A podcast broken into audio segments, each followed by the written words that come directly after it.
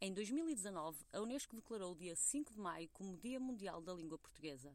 Juntámos-nos assim ao Plano Nacional de Leitura para o festejar, mostrando a diversidade linguística dentro do nosso país. E estão todos convidados para celebrar connosco.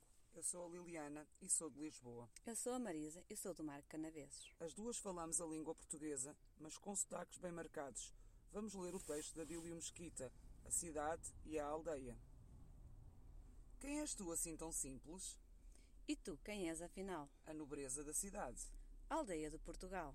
Tenho lindas pedrarias, joias mil de muitas cores. E eu tenho a maior riqueza.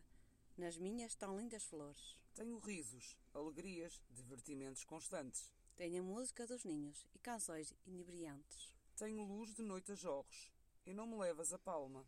Tenho sol durante o dia, de noite a luz da minha alma. Vivo em palácios vistosos que abundam pela cidade. E eu, num casebre pequeno, eu sol beija com vaidade. A história fala de mim porque tenho algum valor. Também tenho minha história, escrita com o meu suor. Tenho luz que tu vês, próprio da minha grandeza. E eu, o luxo e a vaidade de gostar de si, geleza. Sou mais rica do que tu, ué, nada tens afinal. Tenho aqui dentro do meu peito a alma de Portugal.